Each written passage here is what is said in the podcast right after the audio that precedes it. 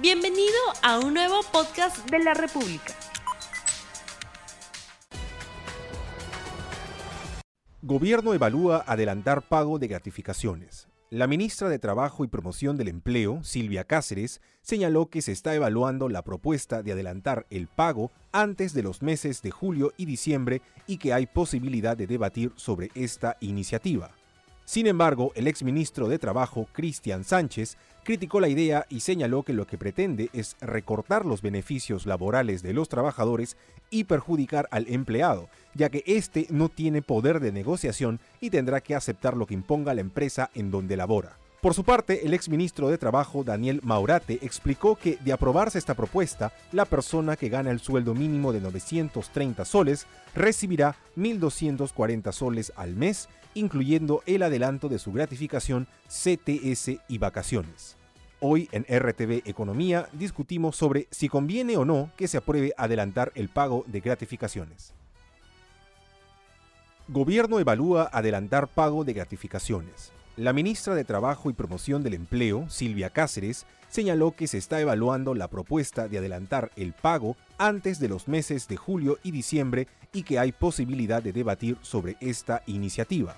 Sin embargo, el exministro de Trabajo, Cristian Sánchez, criticó la idea y señaló que lo que pretende es recortar los beneficios laborales de los trabajadores y perjudicar al empleado, ya que éste no tiene poder de negociación y tendrá que aceptar lo que imponga la empresa en donde labora. Por su parte, el exministro de Trabajo, Daniel Maurate, explicó que de aprobarse esta propuesta, la persona que gana el sueldo mínimo de 930 soles recibirá 1.240 soles al mes, incluyendo el adelanto de su gratificación, CTS y vacaciones. Hoy en RTV Economía discutimos sobre si conviene o no que se apruebe adelantar el pago de gratificaciones. Muy buenos días amigos de la República, bienvenidos a un nuevo programa de RTV Economía. Mi nombre es Magda Quispe, editora de Economía del diario La República y los acompañaré todos los martes y jueves a las 9 de la mañana a través de este espacio para tratar diversos temas económicos. El día de hoy vamos a tratar sobre la propuesta que se encuentra dentro del Plan Nacional de Competitividad y Productividad que trata sobre el prorrateo de las gratificaciones. Vamos a ver si es que realmente esta medida beneficia o no al trabajador. Para ello ya contamos con dos invitados, pero antes nos vamos a la pregunta del día. ¿El prorrateo de la gratificación beneficiará al trabajador? El día de hoy nos encontramos ya con dos invitados, el señor Julio César Bazán, quien es presidente de la Central Unitaria de Trabajadores del Perú, y también el abogado laboralista Ricardo Herrera. Bienvenidos, muchísimas gracias a ambos por su asistencia. Buenos días. Señor Herrera, este, esta propuesta del prorrateo de las gratificaciones, ¿beneficiará o no al trabajador? Eh, depende de qué trabajador hablemos, ¿no? Porque yo creo que si estamos hablando del trabajador sujeto a la 728, el régimen laboral de la actividad privada, que es un trabajador eh, además formal, en planilla en, en su empresa, yo creería que sí. La medida conceptualmente me parece que beneficiaría al trabajador porque lo que se paga hoy en día a razón de un sueldo promedio en julio con ocasión de fiestas patrias y en diciembre con ocasión de Navidad, se pagaría de manera adelantada. Es decir, la propuesta entiendo, aunque no se ha formalizado todavía, saldrá un proyecto de decreto supremo que regulará esto, eh, es que, por ejemplo, para lo que es la ratificación de julio, se pague prorrateadamente la parte proporcional mensualmente en el lapso de enero a junio. Entonces, evidentemente hay un pago adelantado del beneficio, fraccionado por cierto, y eso financieramente beneficia al trabajador porque tiene el dinero antes de julio, entonces puede disponer de él eh, con esa facilidad. Señor Bazán, hablamos de una propuesta para sueldos menores a 8 mil soles. ¿Qué le parece a la Central Unitaria de Trabajadores esta medida? Bueno, definitivamente mm, bastante negativa. Primero porque no sabemos eh, realmente cómo pretenden hacerlo. En el plan nacional está enunciado y nada más. No conocemos hasta ahora ninguna propuesta específica. Y en el caso de los trabajadores que tengan 8 mil soles, estamos hablando de la gran mayoría de trabajadores que están en las empresas grandes. y estas empresas grandes, al prorratear, este, van a generar una ficción, una ficción de que estamos ganando mucho más mensualmente, pero en realidad eh, a, la larga se está perdiendo eh, las gratificaciones y la economía peruana pierde, porque estos pagos en julio y en diciembre permiten a los negocios, a las actividades, este, poder en esas oportunidades hacer mayores desarrollos y poder crecer en sus negocios. ¿no? De aprobarse esta propuesta, hablamos de trabajadores formales. ¿Cuánto es el universo? Eh, a, cuántos beneficiaría? ¿Cómo están las cifras en el país? Bueno, hay más o menos 3 millones de trabajadores formales en el sector privado y más o menos 1.5 millones más en el sector público, ¿no? De los cuales yo calculo que más o menos unos 500 mil serán régimen privado, con lo cual el universo podría ser 3.5 millones, ¿no? Como bien ha dicho el señor Bazán, Hoy en día ya existe la posibilidad del prorrateo de gratificaciones para aquellos que ganan dos UITs, o sea, 8.400 soles mensuales. ¿no? Son trabajadores que están por encima del promedio nacional, que está en 1.750 soles mensuales, sin duda alguna. Son trabajadores que ocupan puestos seguramente gerenciales, pero que también, eh, solo si es que están de acuerdo, eh, empleador y trabajador, se puede prorratear este pago de la gratificación para configurar lo que se llama la remuneración integral anual, incluyendo también eventualmente la CTS. Entonces, yo creo que se está hablando de más o menos un universo importante, más de 3 millones de trabajadores que podrían beneficiarse. ¿no? Ahora, no bastaría, creo yo, si se aprueba la medida, modificar el reglamento de la ley 728, sino que habría que modificar el reglamento de la ley de gratificaciones, porque ese reglamento impide, prohíbe el pago anticipado de las gratificaciones. Solamente se puede pagar según ese reglamento en julio y diciembre. ¿no? Y si bien es cierto, como dije inicialmente, financieramente hablando, el trabajador gana, Estoy de acuerdo con el señor Bazán en cuanto a que los negocios, la, economía, el comercio en general podría haberse perjudicado. ¿Por qué? Porque en efecto el trabajador está acostumbrado a con su sueldo adicional de julio y diciembre, ahora más la bonificación extraordinaria del 9% porque no se aporte salud ya, eh, el trabajador hace compras. ¿no? Espera ese momento para hacer un gasto extraordinario. ¿no? Exacto, las empresas ya eh, tienen programadas sus campañas para julio y diciembre. ¿no? Eh, esta negociación tiene que ser previo acuerdo entre el trabajador y el empleado. ¿Ustedes consideran un riesgo si es que sale fructífera esta propuesta? Bueno, en realidad no, pero eh, la práctica nos dice que las negociaciones andan muy mal, ¿no? La negociación individual eh, entre eh, un trabajador y la empresa hay una desigualdad enorme, ¿no? Y la verdad es que la empresa impondrá siempre esa propuesta, no, le darán eh, chance a un trabajador que quiere ingresar a, un, trabajo eh, de decir no quiero porque simplemente no lo contratan.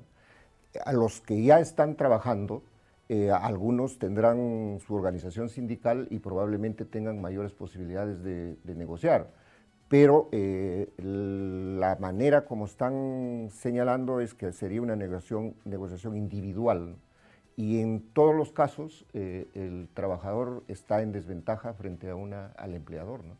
¿Es una negociación que se debería llevar dentro del Consejo Nacional del Trabajo como estamos en otros países? ¿Existe esta modalidad en otros países de América Latina? Sí, digamos, en, pocos países de América Latina hay gratificaciones, ¿no? Eh, básicamente se sigue el modelo americano, que es un sueldo anual pagado en 12 cuotas mensuales de monto igual, ¿no? No hay CTS tampoco en Estados Unidos ni en, Norteamérica, no hay tampoco utilidades, ¿no? Eh, yo creo más bien que así se concreta en norma esta, esta iniciativa, no se va a aplicar mucho, porque el empleador tendría que pagar por anticipado el beneficio y financieramente pierde. El que financieramente gana es el trabajador porque ve su pago, eh, el pago del beneficio por adelantado, ¿no? Entonces yo creo que va a ser difícil que los empleadores estén dispuestos a pactar esto con sus trabajadores. Lo pactan con, con los trabajadores de sueldos altos hoy en día en el contexto de la RIA, porque se trata en muchos casos de trabajadores extranjeros que vienen al país acostumbrados a un sistema de sueldo mensual igual, estándar, y piensan más bien en cuánto van a ganar al año y automáticamente aplican la lógica de dividir ese monto entre 12 para saber cuándo van a percibir eh, en el mes. Entonces piden que tanto la CTS como las gratificaciones se incluyan dentro del ingreso mensual regular. ¿no? Yo no creo que muchos empleadores estén dispuestos a, pagar por anticipado las gratificaciones, salvo que, eh, digamos, sus sistemas informáticos de procesamiento de pago de la planilla eh, lleven a eso. ¿no? más bien, creo que hay que tener en cuenta que ya varios trabajadores, además de los que ganan bien, tienen eh, la gratificación involucrada en el sueldo regular, ¿no? Por ejemplo, los trabajadores de la agroindustria. ¿no? El régimen agrícola permite la posibilidad de que diariamente se pague un jornal que incluye CTS e incluye gratificaciones. En el caso de construcción civil, todos los fines de semana, los sábados, los trabajadores cobran su semana, como se dice, y ahí se paga también gratificaciones y CTS. ¿no? En la microempresa, por ejemplo, no hay, no hay gratificaciones. ¿no? Esto, en la pequeña empresa se paga medio sueldo. Entonces, la verdad creo que si pensamos en todo el universo de trabajadores formales, dudo que sean muchos los que se beneficien con, este, con esta disposición, si es que se concreta porque requiere el acuerdo del empleador y el empleador tendría que pagar por adelantado un beneficio que le va a quitar liquidez. ¿no? Entonces, dificulta mucho que, sea un, que tenga un impacto No tendría un gran impacto. Tenemos algunas, eh, algunos comentarios en pantalla de las redes sociales que vamos a proceder a leer. Edwin Rodríguez Alegre. Yo prefiero que me den mi gratificación en julio y en diciembre, pues me permite pagar mis deudas o comprar un bien inmediato. Luisa Bregú nos señala, estoy en contra. ¿Qué les parece a ustedes estos comentarios, eh, señor Bazán?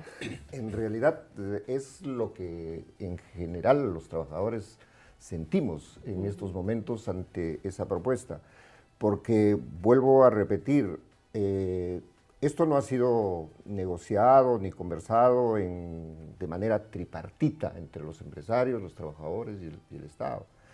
Se trata de imponer y la verdad es que eh, crea una ficción en los trabajadores que menos ganan, justamente los de agroexportación. Eh, imagínese eh, el sueldo que ellos tienen en realidad está muy bajo.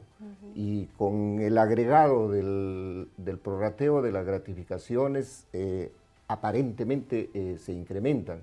Y ya eh, con esa ficción entiendo yo que buscan que los empresarios no se preocupen por, por, mejorar las condiciones económicas de sus trabajadores.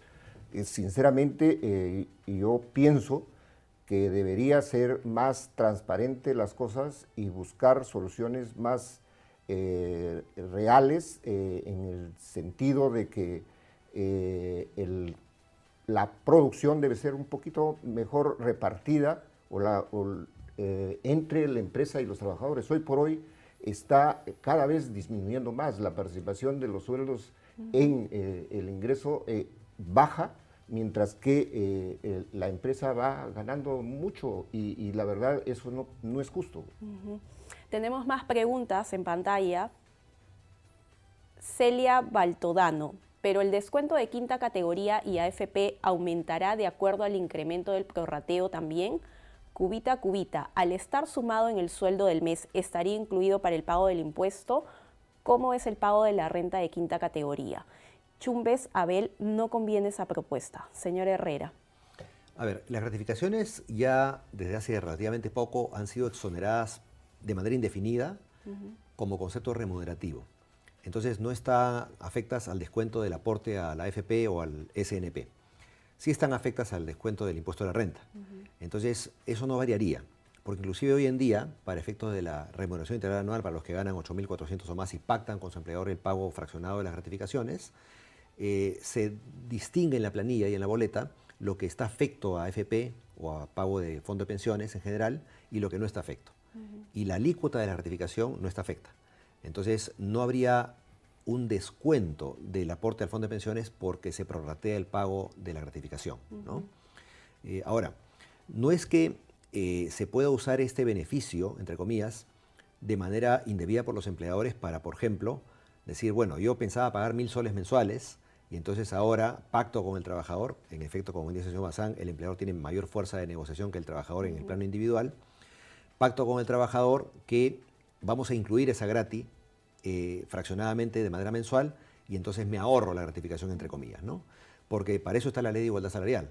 O sea, si dos trabajadores hacen lo mismo y uno no acepta el prorrateo de las gratificaciones porque ya tiene tiempo trabajando en la empresa y el nuevo que entra pretende eh, el empleador pagarle menos, ¿no? Eh, contrabandeando, entre comillas, el pago de la gratificación dentro de su ingreso mensual, evidentemente habría una situación de eh, discriminación salarial, que el trabajador podría denunciar anónimamente ante una FIL para que vaya un inspector a la empresa y constate esa irregularidad y la rectifique. ¿no?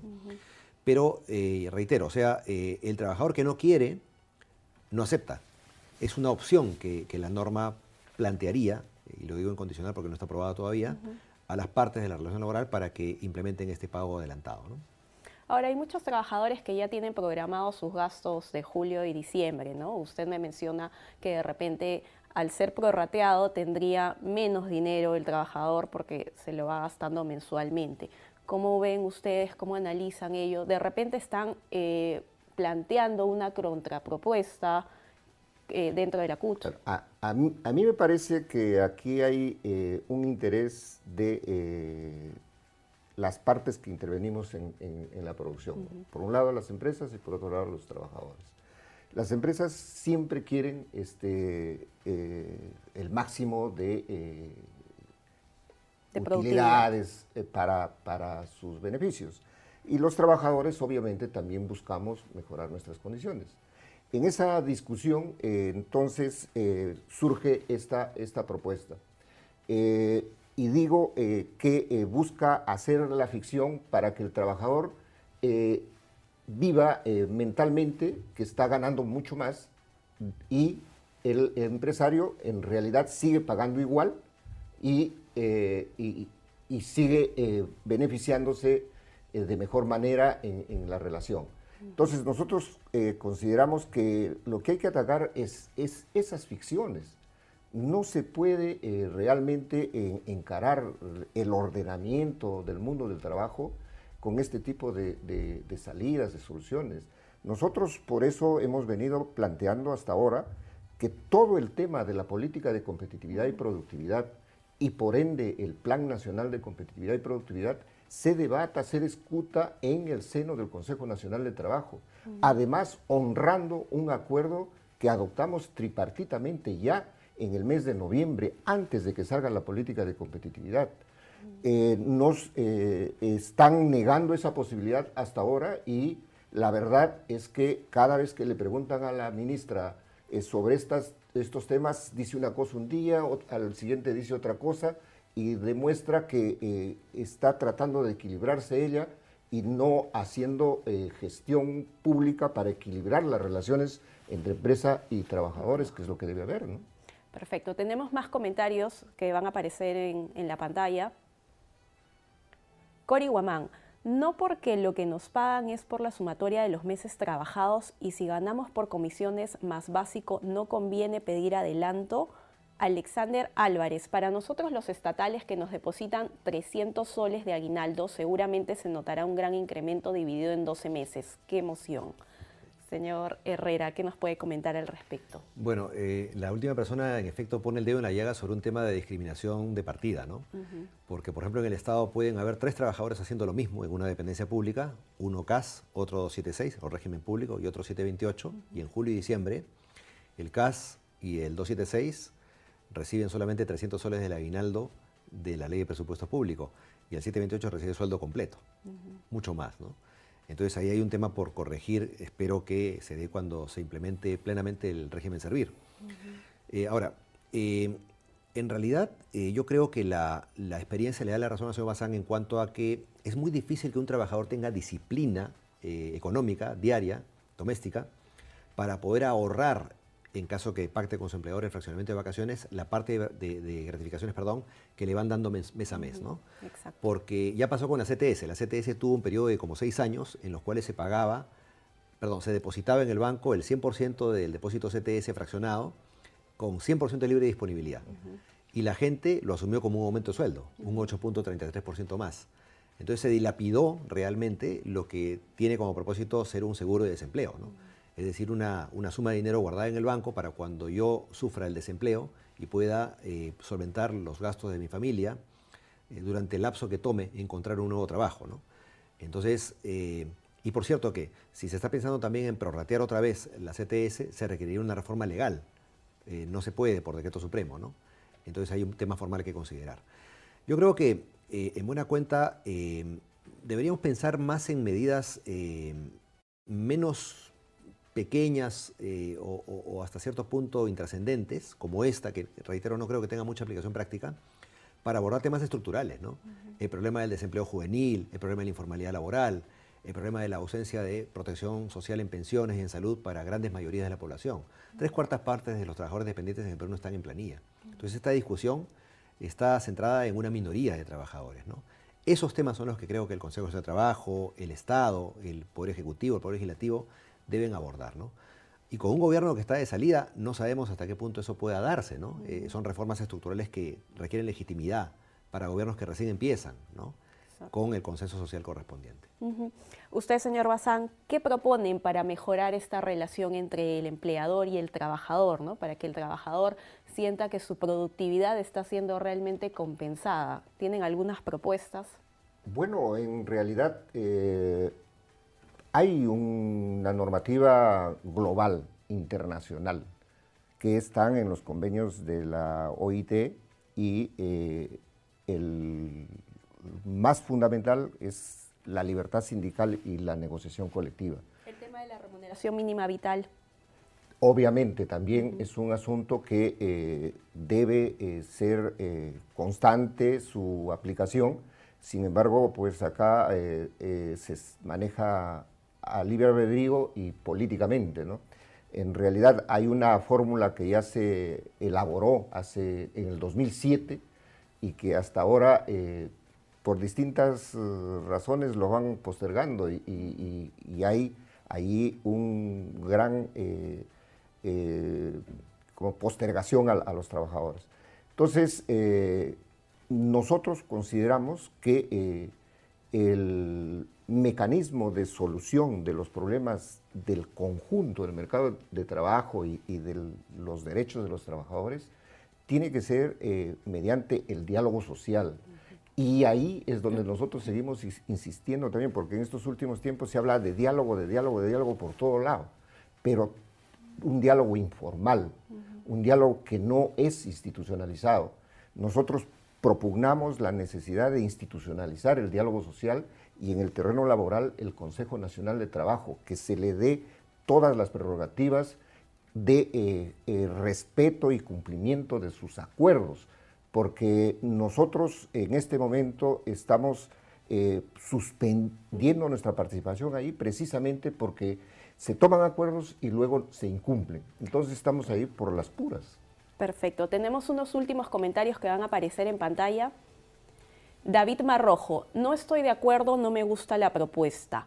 Ademir, los sobretiempos aumentan la gratificación, en este caso como quedaría Denis Pastor Portales. Esta propuesta afecta a quienes ya hacen pagos de julio y diciembre para departamentos, carros, entre otros. Señor Herrera, algo muy breve. Sí, bueno, eh, como dice la propuesta, si se concreta va a ser opcional. O sea, el trabajador, si no quiere, no firma, no acepta, ¿no? Eh, entonces no se perjudicaría a la persona que tiene ya la costumbre, buena costumbre, de ese dinero adicional en julio y diciembre, de designarlo a estos gastos que comentaba el señor Bazán, ¿no? Ahora, en cuanto al tema de sobretiempo y otros variables como comisiones, ahí sí el pago fraccionado se dificulta. Porque si yo sé, como empleador, que tengo que pagarle 1.200 soles a un trabajador en julio y 1.200 en diciembre, le va a corresponder 200 soles mensuales si lo fracciono mensualmente. ¿no? Pero si ese trabajador es comisionista, o ese trabajador es sobre tiempo, o ese trabajador es estajero, tiene un componente importante de su sueldo en variable. Entonces yo le voy a poder de repente adelantar el básico y hasta le puedo adelantar un promedio de ese variable según el histórico, pero voy a tener que seguramente pagar un reintegro en julio y diciembre, porque probablemente yo como empresa me haya quedado corto en el cálculo de ese fraccionamiento. Perfecto, bien. Nos ha quedado muy corto el tiempo para seguir debatiendo este tema sobre el prorrateo de las gratificaciones, que es una propuesta que se encuentra dentro del Plan Nacional de Competitividad y Productividad. Esperemos que se llegue a un consenso, a un diálogo entre el trabajador, el empleador y todos los involucrados en este tema. Muchísimas gracias a todos por su sintonía. Los esperamos el próximo martes a las 9 de la mañana en RTV Economía. Sigan conectados. No olvides suscribirte para que sigas escuchando más episodios de este podcast.